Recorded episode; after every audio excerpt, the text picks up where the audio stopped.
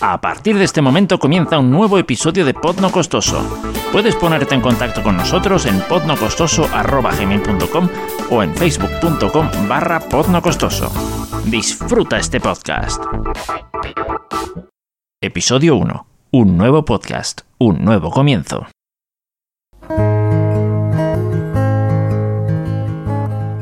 Hola y bienvenidos a este nuevo y primer episodio de este podcast nuevo llamado Pod Costoso. Yo soy Marcos, pero me podéis llamar Marcolino Style. Bueno, la verdad es que con este nuevo episodio pues me toca un poco explicar qué va a pasar aquí en este podcast. Y básicamente el podcast va a tratar sobre tecnología accesible para personas con discapacidad, ¿vale? Esto lo veréis en episodios que irán, digamos, en entregas dobles. Y al mismo tiempo también veréis pues un poquito eh, nada, un contenido pues más para todo el mundo, ¿no? Eh, en este vais a ver una serie de, secciones, pero bueno, eh, hay una primera que me gustaría que me gustaría poner, ¿vale? Y es una serie de, bueno, conversaciones, entrevistas, llamadas, como queráis, con personas, ¿vale? Os invito a que podáis compartir vuestra historia, ¿vale? Vuestra forma de ver las cosas. Vais a ver con esta pues un poquito cómo funciona y para cualquier participación ya lo sabéis, eh, podéis escribir en correo electrónico a podnocostoso.gmail.com o en la sección de Facebook, facebook.com barra podnocostoso. Y bueno, esto de hacer podcast, pues bueno, evidentemente es un proceso que requiere mucha creatividad y hay ciertas actividades en la vida que necesitan de personas creativas. Ese tipo de actividades, por ejemplo, podrían ser la escritura. Y para eso, pues he traído aquí a este estudio doméstico a, una amiga, se llama Patricia, aunque todos prefieren, vamos, ella yo creo que prefiere que la llamen la escritora sin cabeza. Y nada, pues me gustaría que la conocierais. ¿Qué tal? ¿Cómo estás? Hola Marcos, estoy, estoy muy bien, estoy un poquito nerviosa por estar aquí, por, por, por, porque soy muy metepatas, entonces claro, todo me pone nerviosa. Y bueno, pues emocionada. Eh, sí, eh, no, es que prefiera que me llamen escritora sin cabeza, sería muy raro por la calle que me llamen escritora sin cabeza, aunque de hecho hay alguien que ya lo hace, pero eh, es por lo del canal y tal, pero sí es verdad, tengo un nombre real. A mi madre no sé por qué no se le ocurrió llamarme escritora sin cabeza, una, una pena, una pena, sí, sí. La pregunta del millón, ¿tu día a día cómo, cómo es? Que, claro, una persona que le gusta la escritura, pues, no sé, ¿tendrá algún día a día así, eso diferente? ¿Qué, ¿Cómo lo definirías? Bueno, es, diferente eh, para los aficionados que para los profesionales. Cada, eh, no sé, cada escritor tiene sus, cosas. Algunos, ah, perdón, algunos prefieren escribir de noche, otros por la mañana. Algunos incluso cambian. De hecho, yo creo que he cambiado bastante. Em, y bueno, cada uno tiene lo suyo y cada proceso de escritura pues tiene sus etapas. Eh, la etapa de, bueno, depende, si eres de brújula, de mapa, etcétera. Si quieres documentarte, si quieres hacer unos resúmenes de lo que vas ¿Qué es a eso de ¿Qué es eso de, eh, de brújula, de ser de brújula y ser de mapa? Bueno, pues esto es muy importante porque tienes que decorar tu casa de acuerdo a lo que elijas. Tienes que tener o muchas brújulas colgadas en la pared o muchos mapas. Yo creo que Mapa C, Mundi C, ninguna, C, ninguna de las anteriores. No, no, no, no. Exactamente, C, ninguna de las anteriores. Yo no sé, mi casa tiene, tiene paredes normales, sin brújulas y tal. Pero, porque no eres escritor de mapa ni de brújula. Eso es la práctica que quiere decir. Vale, vale. Eh, mapa de brújula es cuando más o menos tienes alguna idea ligera y te vas un poco como orientando según vas escribiendo. Es, es pura inspiración más que nada, diría yo. Y vas eso, improvisando, improvisando sobre la marcha. Es, yo creo que es una experiencia bastante apasionante. Es como no tienes todo planeado y también te surgen muchos problemas precisamente por no tenerlo todo planeado, pero lo veo guay. Es como yo he empezado. Que, que me quiere decir que esto de, esto de ser de brújula es como coger y, la voy a escribir algo y lo que salga sale. ¿Cómo, cómo está eso? Un poco sí, es que sí. Eh, sí, puedes tener claro el final. Yo, yo cuando empecé sobre todo era de brújula. Es decir, eh, tenía algunas ideas de dónde quería llegar, eh, me, ponía a escribir escenas futuras y demás, pero era todo como inspiración, era así, surge un punto de giro maravilloso. Eh, si, si no, pues, pues en algún momento tiene que surgir, pero no lo planeaba. Y de mapa básicamente ayuda mucho trabajarse los personajes, hacer resúmenes de capítulos y lo tienes todo como súper organizado, muy preparado. Es decir, puedes improvisar, por supuesto, porque, a ver, no tienes palabra por palabra escrito, pero el momento de ponerte a escribir de, no tener ese quebradero de cabeza, perdón, de, ostras, me he quedado en blanco, ¿qué va a pasar? No, eso no te puede, en teoría, pasar porque ya lo tienes planeado previamente. La documentación, si es necesaria, no sé. ¿Y qué te, qué te motivó a ti a, meterte en esto de la escritura? Pues em, hmm, la verdad es que cuando yo decidí ser escritora, bueno, decidí que quería ser escritora, todo el mundo por lo visto lo tenía claro. Yo me enteré la última. Eh, sí, es curioso. Eh, no sé, me imagino que empezó porque yo le contaba los cuentos a mi madre. Sí, en vez de contarme ya los cuentos a mí, ella me decía que para que dormirse, en la siesta o de buenas noches, fuera yo la que le contaba los cuentos. Un poco entonces. Un poco y Ostras, y eh, antes de saber escribir, de hecho, le dictaba fanfics a mi madre. Yo recuerdo uno que ojalá tuviera aún, eh, que era con la princesa Jasmine, el, malo ese, Jafar. Sí, entonces se lo decía tú. Sí, yo le dictaba, yo escribí un fan, bueno, mi madre escribió un fanfic que yo le dicté sobre Aladdin. Sí, sí, muy. ojalá lo tuviera. ¿Pero del fanfic qué es? El fanfic. Bueno, cuando eliges una historia, bueno, sí, cuando la eliges, ¿por qué no? Te gusta una historia, te has quedado con ganas de más. Eso pasa mucho con Harry Potter. Y es como que tienes una historia y, creas otras a partir de esa historia porque te has quedado con ganas de más. Mm, vale. En Harry Potter eh, se escribieron, estaban no sé si por el cuarto o quinto libro, y hubo, hubieron unos fanfics alucinantes con las continuaciones de los libros. Mi hermana prefiere eh, esos fanfics a las continuaciones de los libros. Es flipante. Es que es, impresionante lo que una persona puede hacer sin desmerecer a J.K. Rowling, por supuesto.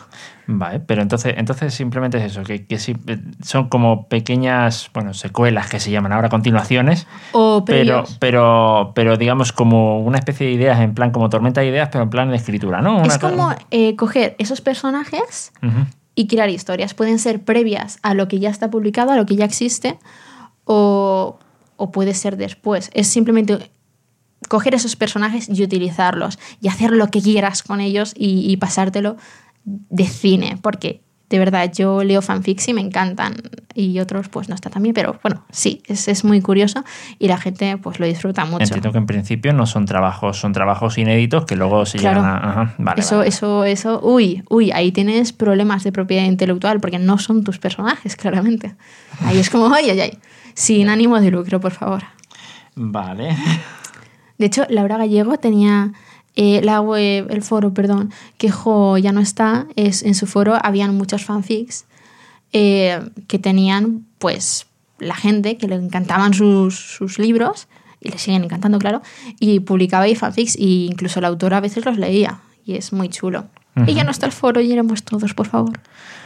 ¿Y tú en qué forma te relacionas con la escritura? ¿En qué, concursos has participado? Eh, cositas de esas. Vale, concursos. He participado en, uno cuyo nombre no recuerdo, pero que mi microrelato eh, fue internacional, quedó noveno, de, de, miles. O sea, a mi madre eso le impresionó bastante, a mí no porque es un micro relato, o sea, que eran cuatro o cinco líneas. Yo me publicaron, yo estuve contenta y además estuve súper contenta porque noveno, no es por nada, pero hace que te encuentres prácticamente enseguida. La gente que no terminó como en los diez primeros, a ver cómo encuentras su micro relato, porque hay un montón. Y yo recuerdo que hay algunos que se han quedado sin su ejemplar porque ya ya no está y me han pedido que se los busque y es como, ay, ay, ¿cómo lo busco yo ahora?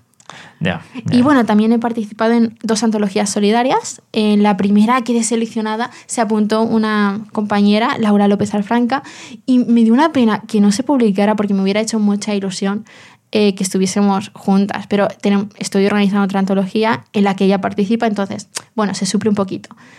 Y sí, en, eh, a ver, iba a decir el nombre de mi relato, sí, Cuentos de Ciudad Esmeralda, es el libro, la antología, y mi relato es La Señora de los Mundos.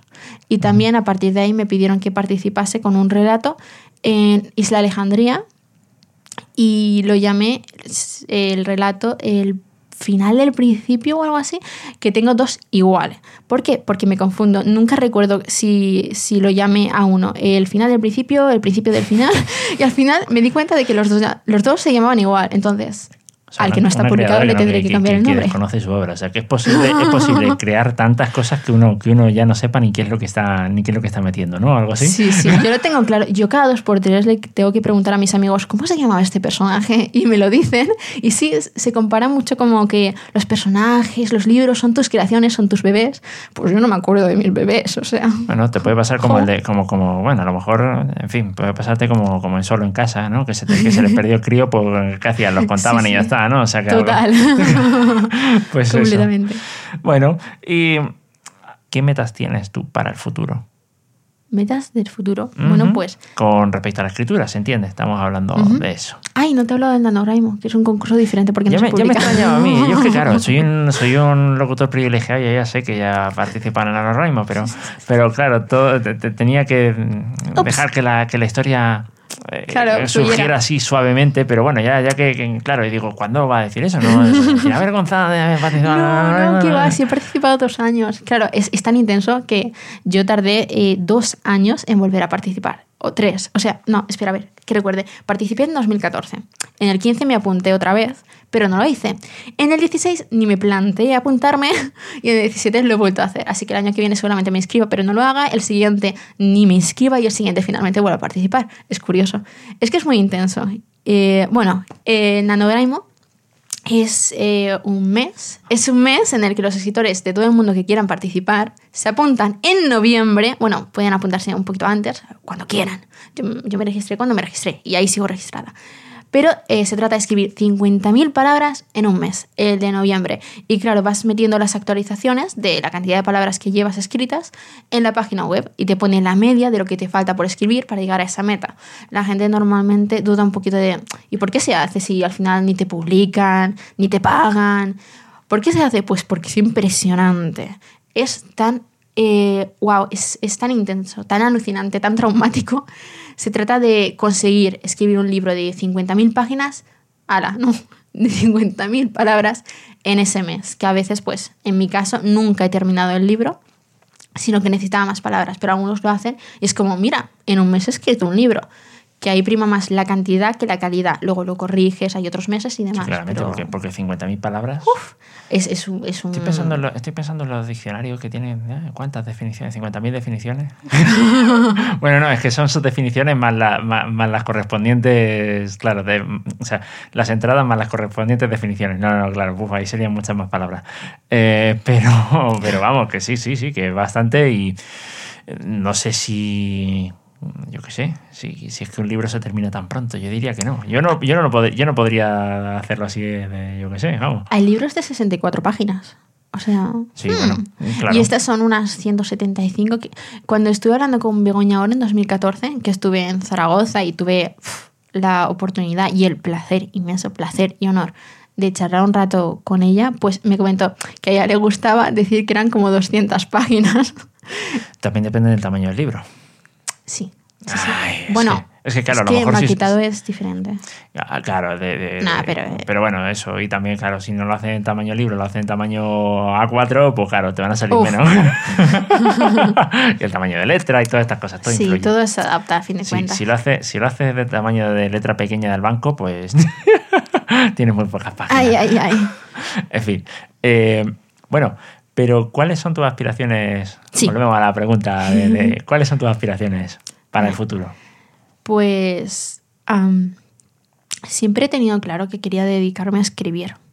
Entonces, pero es muy complicado y últimamente se me han, se me han me he planteado otras opciones, no solo escribir novelas, sino como guionista y es algo que encuentro también muy interesante y una eh, profesión muy atractiva y es completamente diferente eh, porque escribir para que se visualice es muy diferente que escribir para que alguien se lo imagine en su, en su cabeza. Es, es, es que es muy diferente, no sé cómo explicarlo ahora, pero, por ejemplo, no te va a impactar lo mismo el suspense de algo que está escrito, que hay que...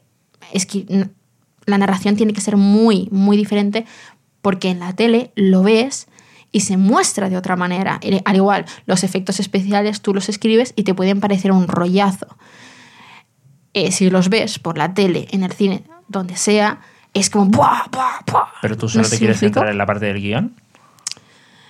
Eh, hmm, interesante. Es que, claro, cuestión. es que claro, realmente, hombre, sí, al final se termina visualizando, pero claro, mm, a lo mejor no eres la que directamente pone Claro. en marcha todo el. Pero claro, sí, sí, sí, el, el entiendo, director entiendo suele la- escribir el guion técnico, es verdad. Eh, es que, no sé, poco a poco ya veré lo que hago, pero no sé. O sea, que estás en un punto de indecisión. A ver, es que es mucho nivel, hay que estudiar mucho y hay algunos libros que me encantan. Estoy leyéndome el de ah, que escribiendo series de televisión, creo que era, y es buenísimo, me encanta. Y creo que también los libros de guion sirven para, para escribir novelas, porque a fin de cuentas son recursos tipo que te digan, aquí debería haber un punto de giro, aquí un detonante, aquí hacer cositas, y siempre es muy chulo, es verdad. También es cierto que algunas cosas se, se hacen de manera instintiva y otras se tiene que aprender. Yo tengo que aprender algunas cosas y otras me las dicen la gente y es como, yo ya escribí así. Como, a ver, empezar un libro o cada capítulo de una manera que enganche, terminar un capítulo de una manera que dejes al lector queriendo continuar y, y no acostarse hasta las 7 de la madrugada, yo eso ya lo hacía así que nadie me lo dijera. Pero hay otras cosas que, que no, que tengo que aprenderlas. Por ejemplo, eh, no sé, me cuestan las descripciones, eh, las descripciones de, de sitios, de, de lugares, vamos, me, me cuestan bastante, no, no- no son muy fuerte. Eh, pero piensas que una persona puede llegar a ser escritor Sí. o escritora, que no quiero ser sexista ni nada por el estilo. eh, ¿Piensas que alguien se puede dedicar a la escritura eh, como autodidacta y vivir de ello? Sí, creo que sí. Vale. De hecho, sí, Laura Gallego, de manera completamente autodidacta, diría yo, empezó a escribir. A los 21 le, le publicaron, eh, creo que fue, cuando le dieron el premio por Finis Mundi, si mal no recuerdo. Hoy estoy citando mucho a Laura Gallego. Eh, y, y es porque ya se había presentado en muchas ocasiones y había enviado libros a editoriales, le- se lo habían rechazado y siguió escribiendo, siguió escribiendo hasta que ¡pum! ha ganado varias veces el, el premio Barco Vapor de SM Ajá. Vaya, mira. y se dedica a escribir. Y es muy bueno. Vaya. ¿Y, tú? y, y, digamos, si alguien se quisiera iniciar en la escritura, ¿qué recomendación le darías? Lee mucho, escribe mucho. Leer te, te ayuda muchísimo porque aprendes, creo, de manera inconsciente. Si quieres darte cuenta, eh, buscar cosas y, luego eh, ap- apuntarte los detalles en plan, eh, no sé, organizarte como la cronología de la trama y apuntar aquí pasa tal, aquí pasa tal, y, y ir dándote cuenta de cómo, del trabajo que hay detrás y, y pensar en cómo lo tiene que haber pensado el autor o autora. Es interesante, es como infiltrarte en Esto su mente casi- un esto, poquito. esto es casi como lo que le pasa a una persona cuando, cuando bueno, lo que me pasó a mí. Yo, cuando tenía, cuando estuve a punto de tener a, a mi hija, estábamos organizándolo todo. Antes no te fijabas ni en los carros, ni en qué hacían, ni en qué eran, ni qué. Nada, nada. Tú veías carros pasar y ya está. Sí, sí. Eh, pero de pronto empezaba, de, de pronto cuando ya se te cuando ya se te aproximaba el momento, ya te fijabas que si el carro tenía rueditas así o rueditas asá, que si tenía tal cosa, que si tenía tal otra. O sea, supongo que son formas diferentes de, de leer un libro, Sí. las, que, las que tú recomendarías para que. para Sí. que- sí, ¿no? Vale. Bueno, la verdad es que yo siempre he intentado fijarme como en las series, en las películas, en plan, eh, la plantilla, por así decirlo, de cada capítulo y luego de toda la temporada. Pero es que, igual con los libros, pero es que me engancho tanto en la- a, en la- a las películas, a las series, a los libros, que llega un punto en el que me doy cuenta, ahí va, sí me he despistado y me he puesto a disfrutar de todo esto. Y luego es como, no, no, concéntrate. sí, sí. Supongo que al final, claro, te tendrás que empapar de, de alguna forma, consciente o inconscientemente. Está bien el ser capaz de eh, ver los detalles técnicos y a la vez disfrutarlo, porque si es todo tan técnico, tan técnico, tan técnico, como yo que sé, la peluca de Legolas en el Hobbit, que dices, madre mía, ya no lo disfrutas tanto. En cambio, si no, si no piensas ni en la caracterización ni en nada, pues lo disfrutas. O, eh, bueno, la peluca era tan evidente que, bueno, En fin. Pues nada, Pati, muchísimas gracias por, por venirte por aquí y un placer. y nada, espero que, que, oye, que todas las aspiraciones que tengas como escritora pues se puedan ver reflejadas en la realidad.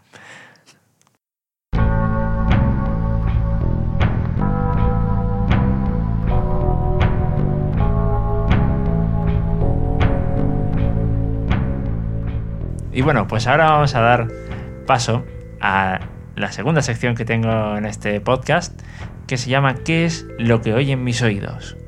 En esta sección vamos a poner un sonido y la idea es que podáis ver de qué se trata.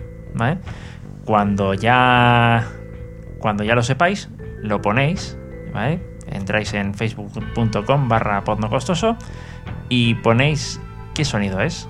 Si adivináis, pues tendréis la oportunidad de mandar un sonido por correo electrónico y que ese aparezca en el próximo episodio. Eh, bueno, la advertencia sobre los sonidos que pongáis, las grabaciones que pongáis, bueno, que sean vuestras o en su defecto, pues que sean grabaciones que sean de dominio público o Creative Commons atribución. Eh, es necesario que sea eso, eh, lo siento. simplemente pues es eso, que consiste la sección en eso y ahora mismo vamos a por el sonido.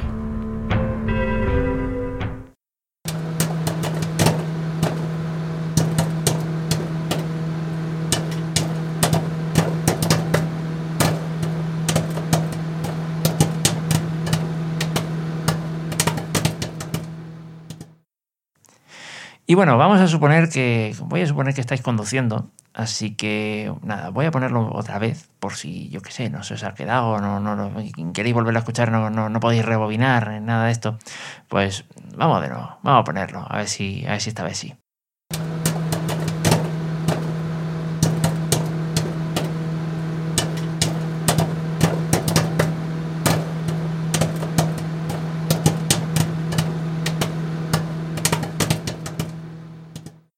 Y nada, eso es. Pues ya sabéis, si ya lo habéis descubierto, facebook.com barra podnocostoso. Aquí no voy a aceptar correos electrónicos más que nada pues para que la participación sea un poquito transparente, ¿vale? Que, diga, oye, ¿cómo me, me, demuestras tú a mí que esta persona ha sido la primera que, ha acertado? Pues nada, porque va, a aparecer en, Facebook, ¿vale? Eh, lo vais a, vamos, lo podéis poner ahí justo eh, en la donde yo ponga la entrada esta de, este programa y ahí podéis dejar comentarios y el comentario que sea el que adivine este sonido, pues será el que tendrá la oportunidad de presentar un sonido para el programa siguiente. Si por alguna razón no, yo qué sé, la primera persona pues dice que no, que no quiere presentar sonidos, que no quiere presentar nada, pues el siguiente. Y nada, pues, pues esto, esto es todo por esta entrega. Espero que os haya gustado. Eh, podéis participar, ya os digo, ya lo he dicho 500.000 veces, facebook.com barra potnocostoso y potnocostoso. Nada, os dejo por aquí y nos vemos en un próximo episodio. ¡Hasta luego!